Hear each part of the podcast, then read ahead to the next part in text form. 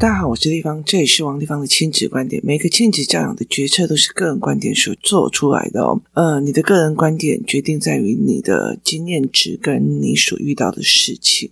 那你的个人观点会产生的你的决策行为，然后去做出呃你的教养行为跟决策哦。那呃，这里是我在提供我在陪孩子们的过程里面，包括我自己当妈妈的过程，还有我当亲子陪伴员的过程里面。的思维记录哦，那如果你有任何的问题想要跟我们工作室联络的话，可以到我的粉丝专业跟我私讯，或加入王立芳的亲子观点赖社群，跟许多的父母一起聊天哦。我们或许没有办法呃常常的在线上，但是我们会尽量想办法，就是呃提供大家消息哦。那如果想要买教案，可以到乐在文化的就是虾皮网站购买，或到我的部落格去看最新的文章哦。那其实，在我录的时候，呃，刚好一个朋友就是传了一个讯息给我，然后说某一个网红承认了他呃被社会局关切，因为他的小孩早上他可能动手打了小孩，然后小孩说他脚痛，然后就就去那个所谓的保健室，就发现他的脚都是淤青，所以。这个护士就通报社会局了。那呃，其实这个网红本身其实就有很多的团购哦。其实以站在网红的立场来讲，真的是要赶快自爆出来，总比被爆好哦。那为什么？因为有很多的团购的项目跟厂商的合作哦。那我觉得很有趣的一件事情，我当然会很清楚一件事情，就是呃，在台湾，你如果展现妈妈崩溃的那一面，或者是展现的妈妈真的。呃，一点压起来，然后打小孩那一面，只要你写的东西是 OK 的，其实下面我有一群人在附和，对，我能够同理怎样，我也是，身为妈妈也是哦。那呃。我觉得这件事情其实是一件非常非常有趣的一件事情哦。我在得到这个消息，就是别人帮我传这个消息给我之前的前一天晚上，那你知道，我就滑手机，就刚好滑到一个中国那边在讲亲子教育的人这样子，然后我就觉得，哎，这个人蛮有趣的哦。为什么呢？因为以前我有时候看到他的论点，我其实并不会呃很同意。为什么？因为他也是一个接住情绪型的人，就是哦，他在面对孩子的时候，孩子的生气或干嘛，他有时候也是会用大脑理论跟接住情绪的理论。那我就会觉得说，其实还有其他方法可以处理啊。那卡点有什么不一样？这样。可是他昨天就是连续两个都让我觉得有趣。我觉得，诶，他们中国人可以接受这个论点哦。然后，呃，而且我觉得也蛮有趣。我觉得可能是他们的群主。就是他们的人够多，所以他其实在分所谓的 TA。那我觉得，呃，有趣的原因在是什么？从以前到现在哦，因为我是学政治的，所以其实。呃，我们在台湾，我们的父母就一直跟我们讲要一视同仁啊，大家都要分享啊。那你怎么可以呃只给 A 不给 B 哦？为什么所有人都有，就只有他没有？如果我今天发了呃礼物给全班同学，那就只有一个人刚刚好没有了。好，这个时候呃，我并不会得到大家觉得说哦，你这个人很好哦，而是觉得说你怎么可以针对这个人哦？那所以其实我觉得这是一件非常有趣的一件事情哦。你有可能。算错了或者落掉了，可是台湾是不行的，我们都一定要一视同仁。可是在中国，它其实是有分黑五类、红五类这样子分上来的，所以它是很习惯的把人分类哦。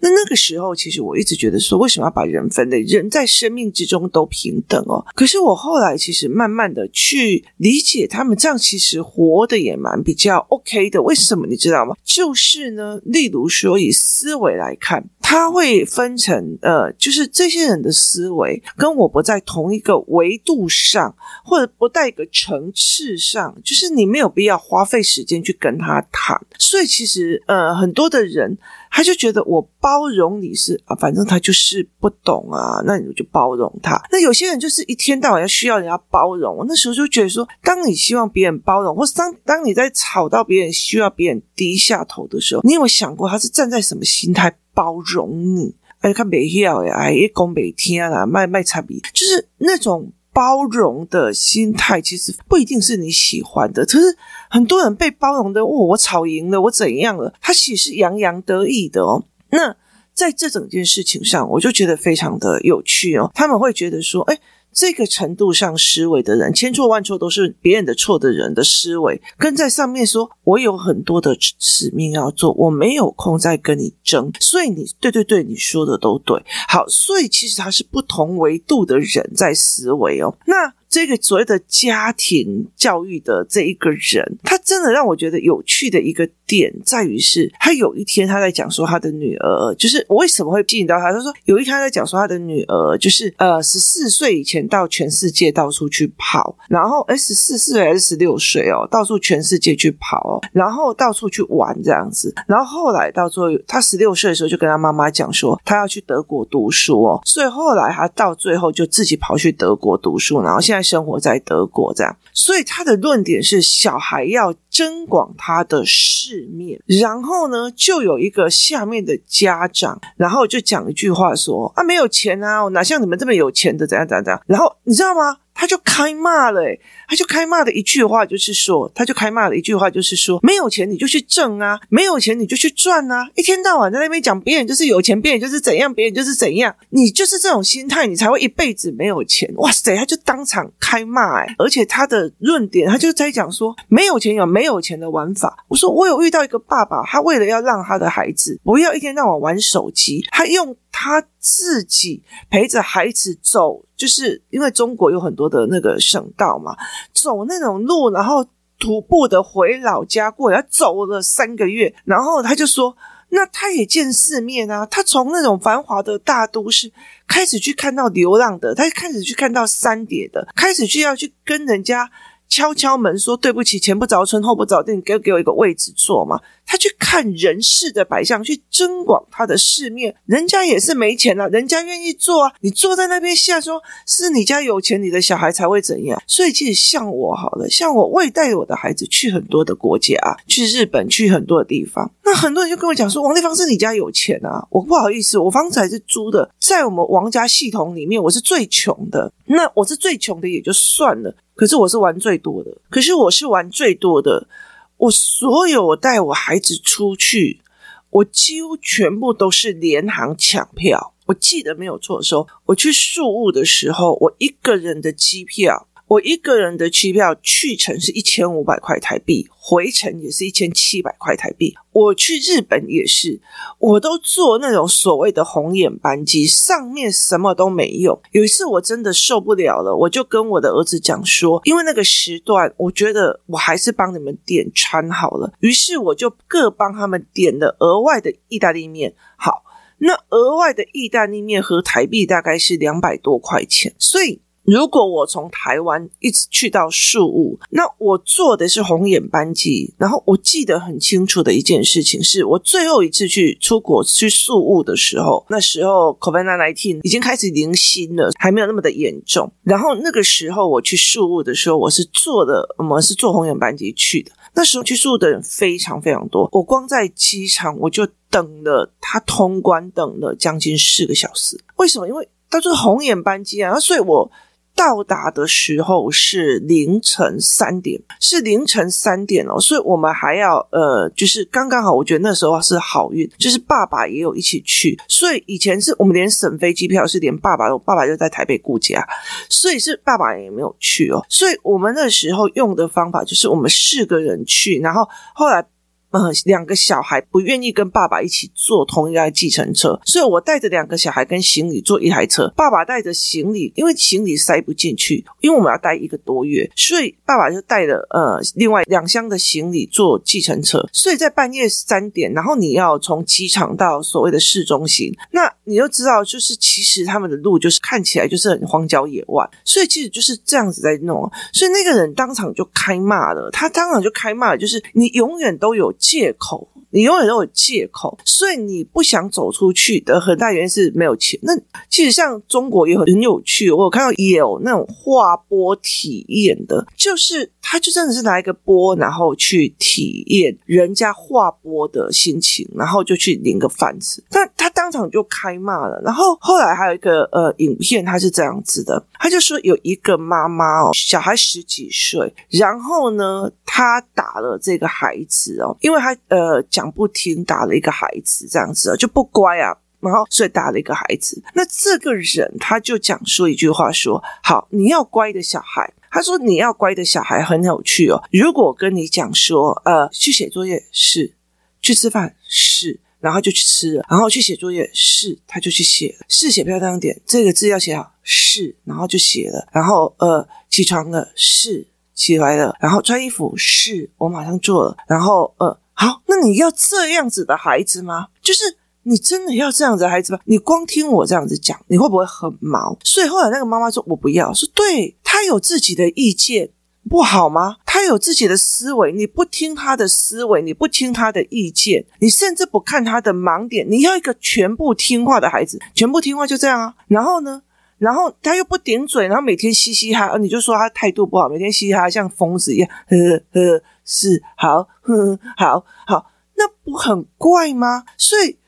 真正乖的孩子，他心里在想什么？你听不懂的，你看不懂的。其实很大的一个部分，我常常会让我的孩子高度的犯错。很大一个部分是他其实在做经验值的累积哦。我的儿子也是，我的儿子是学习问题障碍者，所以他在写作业，他在叫他去做作业，他会漏东漏西，他的问题超级宇宙无敌多，我都没有动过手哦。那。一关一关破啊！其实他现在四年级，他会好好的、稳稳的把字写好。昨天我看到他的字，这是字诶、我超感动的，你知道吗？所以其实对我来讲，而且他自己也觉得他自己破了一个关，所以对我来讲，这是一件非常重要的事情。是你是在陪伴他人生经验转化成思维模式的人，那你就只要他乖吗？我们要的是思维模式人，只要他乖。结果呢？我觉得这个人真的很好笑一件事情哦。这个人啊，他就问他说：“那你是不是要这个小孩全部都是乖？你叫他去上课的是，然后东西要备好是，然后所有东西都做好了。好，那你会不会发表？”他说：“对。”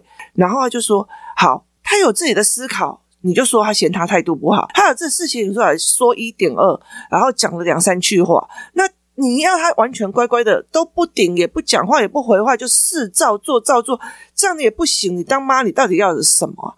你要不要给人家一条活路啊？我就觉得，诶，这个人很好笑。然后接下来他就开骂了，他就开骂，他就说：“你的小孩十岁了，你现在还在用打的打他了。我告诉你啦，再过十年换他打你，为什么？因为他只会这种方式。接下来换他打你了，因为他只会这种，因为。”到最后是你要去服从他，好，你就说没有办法，是你连你自己都不想改变的，你为什么想要改变别人？我觉得他骂到一个非常有趣的点，当一个妈妈自己都觉得自己是对，自己有权利去用暴力去对待别人的时候，你自己都不调整了，你为什么要要求别人调整？这是我其实一直在很多的事情里面，呃，一个很大的一个疑问点，就是。当你希望小孩调整，你什么事情都希望小孩调整。这个小孩不够用功，那个小孩不够怎样，那个小孩不够乖，那个小孩怎么样？你是一个上帝，你在评判别人，你把自己当成上帝的，就是你不需要改了，你不需要改。当你觉得你自己都不需要改，你自己都改不了的时候，你为什么要别人改？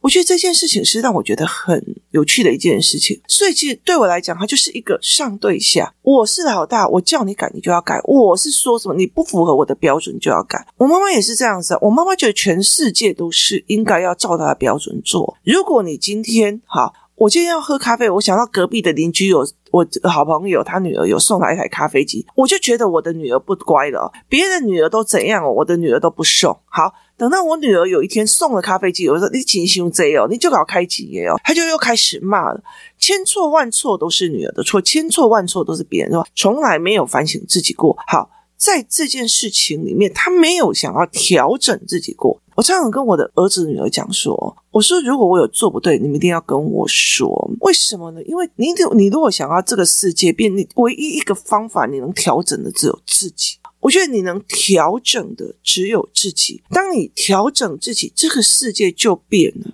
我觉得这个世界就变了哦。我觉得在很多的概念里面是，你如果与其在那边抱怨小孩或干嘛，那你。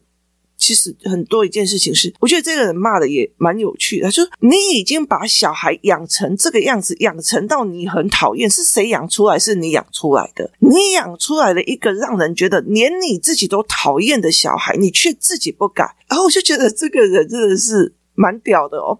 他他愿意把这件事情，我觉得应该是很多亲子老师或者是很多老师心里面的 slogan。你有办法把自己的小孩养到处处讨人厌，看了就讨厌，你却拿去学校说：“哦，我们老师自己都不会教哦，我的小孩子怎样怎样，老师你帮我教。”你已经把他养成这么讨人厌的，你自己不改变，然后你要别人来帮你收拾善后，然后依照你这个孩子。让这个孩子去容忍你所谓的不合理，就是没有人有这一回事的。就是你永远希望全世界人来包容你的坏脾气，不好意思哦。那你为什么要养成一个坏脾气，需要别人去包容？那我觉得这件事情是非常有趣的，就是在这整个事件里面，这是让我觉得有趣的一个部分。在我的 podcast 里面哦，我觉得。我其实我上一次去高雄在教材教案班的时候，那呃有一个家长很有趣，他其实已经跟着我很久，很知道只要我开比较呃高的班，他就一定会过来。那他那时候包括是说，呃，小孩子有来上学习动机，那他那时候就跟我讲说，姐姐来上，他现在还要再叫弟弟来来上一次哦。那因为姐姐的状况很好，弟弟的状况不好，那他来跟我讲的时候，我就跟他讲说，那你觉得现在小孩有很大的状况吗？他看一看以后，他就跟我讲说，丽芳，我告诉你哦，以前我都会一直抱怨我的孩子，我一直抱怨我的孩子，但是我听了你的 podcast 的时候，我发现呢，你的。儿子是人中龙凤啊，就是他所闯下的祸，真是让我就是瞠目结舌。你知道，我忽然发现我的小孩没有那么大的问题了。所以，其实我觉得在这整件事情来看的时候，是今天孩子出了什么样的问题，是你去怎么应对这件事情。他出的问题越大，你越应对的方式越特别。所以，其实我觉得，在很多的关键是，你慢慢的养到后面，你应该是会。越来越舒爽的，为什么？因为这一个孩子在每次犯错的东西里面，他得到的是一个往上成长的我学到的经验值，而不是我被骂，我又被骂了，我就是笨，我就是惨，然后或者是啊，你们就应该让我啊，啊，你们就应该同理我，你们就应该接住我的情绪啊，你们就应该怎样啊？好。在他的经验值学到的是什么？这是我一直在做 podcast，或者是我在当妈妈的这件事情，或者我在当亲子工作室里面引导这些孩子的引导员里面所做出来的，一直在做的一件事情。你今天很想自杀，好，那我在你想到自杀的这件事情里面，我引导你学到了哪些观察生命的知识？那。你今天觉得自然科老师都在对付你，针对你。好，那我们来看一下，我在这整件事情里面，我怎么引导你去思维这一件事情？我怎么引导你去思考这一件事情？这个经验值，这个被。感觉事情的经验值，你怎么去思考？所以在这整个过程里面，是引导他思考，而不是说，好，那小孩玩窗帘线，然后你就必须要用打他的吗？不，因为他们没有所谓小孩子玩窗帘线、玩绳子的这一件事情，记得吗？我曾经在网络上 po 过说，说我曾经买过人体模型。让他去看懂食道跟气管在人的身体里面的位置，所以当你这样被勒住了，他就有可能被勒死。所以这整个概念其实是有的。所以其实我觉得，在这整个概念，你让他知道了这一件事情，是与其你打了。他有恨哦！我那时候玩窗帘，就我妈妈买了一个模型，然后让我画了，用描图纸画了这个模型。我知道了，如果是呃气管这一块，它会被勒死，所以我妈妈会很生气是正常的，因为她担心我的安危。跟我在玩窗帘，我在玩，我妈妈打我，我妈妈就不喜欢我开心来，她就是跟我作对了，她就是会打我，所以。其实我觉得这个网红他的小孩，他其实很气他的小孩。他说：“你没有讲到我，你怎么惹怒我的？只有讲到我怎么打你的，这是很重要的一个概念。孩子在这整个中间里面，他真的完全不知道为什么被打。那这完全没有任何的教育意义啊！就是其实我常常都会讲一件事情是，呃，像有一次工作室里面，哈，那呃我们要上课了，然后小孩还在那边玩啊，在那边干嘛，都没有半个人要动，就是整理他们的桌子。结果后来，呃，工作室一个妈妈就骂了，你了解意思吗？那结果呢？后来他们完全不知道他们为什么没骂，他们只知道，呃，他讲了，然后我就被骂了。好，可是。中间再把那个脉络图拉出来的时候，他才理解的一件事情。哦，原来说了三次之后讲不听，你会引导我的选择变成骂人的选择，就是你会引导我的选择变成骂人的一个选择，所以在这整个概念里面其实是错误的，就是他的引导是这样子的，所以其实后来。呃，小孩就很容易清楚，因为脉络图拉出来之后，原来是这样这样子。我逼了这一个妈妈在人生里面的选择，选择到最后，我只能被骂，因为他讲了一次我没有鸟他，他讲了第二次我没有鸟他。好好说，我已经好好说了，我没有鸟他，就达不到的目的。我已经第二次说了，还是达不到目的；第三次说还是达不到目的；第四说我只能选择他，是我也会做这样的选择。好。当孩子可以去思维到这一点的时候，这一件事情就能够过了。所以，其实，在很多的事情里面，我不知道我妈为什么打你，你都没有讲说你干了什么坏事，你只讲说你妈妈打你。我告诉你，每一个孩子都这样，因为他们真的只会情绪一来的时候，他们就会变成呆笨逃，就是他们就会变成呆住了，然后笨了，然后就。逃了，或者是反击的，就是打，就是打人，就是我打你了，就反击了。所以，其实当你骂他的时候，他不是愣住了，然后变呆了，然后接下来就是反击了。那现在孩子如果还小，你打他，你骂他，他如果呆笨，然后呃傻住了，好，这是他暂时的。为什么？因为他现在还要靠你，等他比较大一点的时候，就会。打的，所以其实，在很多的概念里面，我觉得蛮有趣的一件事情是这样子。那我觉得，呃，刚刚好，我觉得有趣的是，这个人在讲说他家暴，那另外的一个在回答家暴的问题的时候，我觉得非常非常的有趣哦。他已经把很多的老师心里想讲的事情弄出来。你要想想看，你的孩子不是出生天生恶劣的。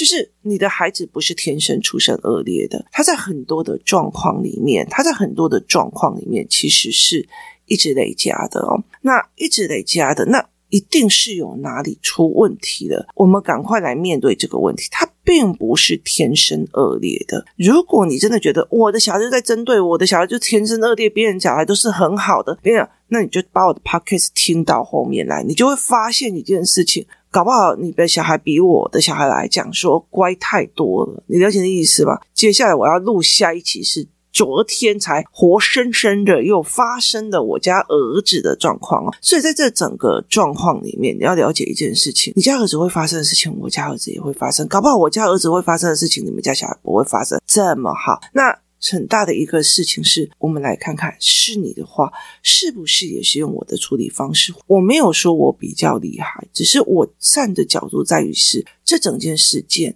我要加哪一个语言，我要加哪一个脉络思维去呈现我的孩子经验加语言加思维等于。等于他的知识认知体系，是等于他的知识认知体系的。所以，如果你只是觉得我已经讲过了，我已经打过了，我已经骂过了，他这叫注射式的经验，直接连接被打，没有语言，没有思维，不等于知识体系。而我最终的所有的经验都要导向知识体系。因为我玩窗帘，所以我开始懂了会窒息的这件事情，所以我知道这个东西的危险性。所以，如果有更小的小孩来的时候，我就会知道这件事情太危险了。所以这样啊，所以这整件过程来是这样子在思维的。那我们怎么去了解这件事情？我们怎么去看这件事情，才是非常重要的哦。不是打过骂过就好了。那。我觉得，呃，我觉得蛮悲惨的是，当这一个妈妈在下面在聊说，诶，她打爆的时候，下面一堆的妈妈就，哦，我理解，我理解，我也是打了哦。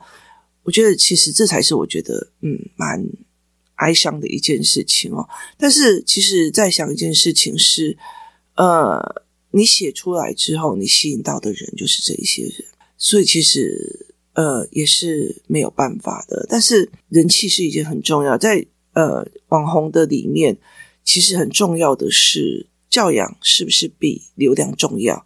有些人流量真的把教小孩跟小孩的。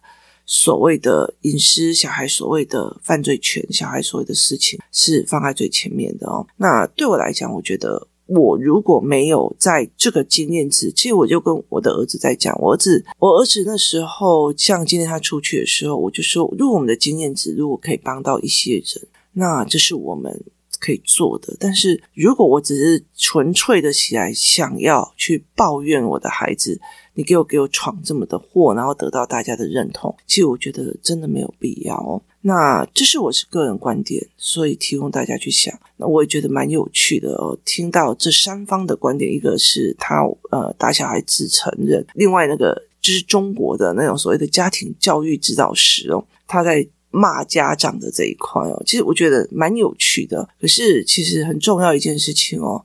人有很多的阶层哦，就是有一层他真的是就只是凡事怪别人，然后有一层是凡事怪自己哦。那很大的一个部分，其实他还有更多的层次的一个思维，他们已经把层次的分得很清楚了。他觉得没有必要跨界去讲话哦，这让我觉得诶蛮有趣的思维哦。那今天谢谢大家收听，我们明天见。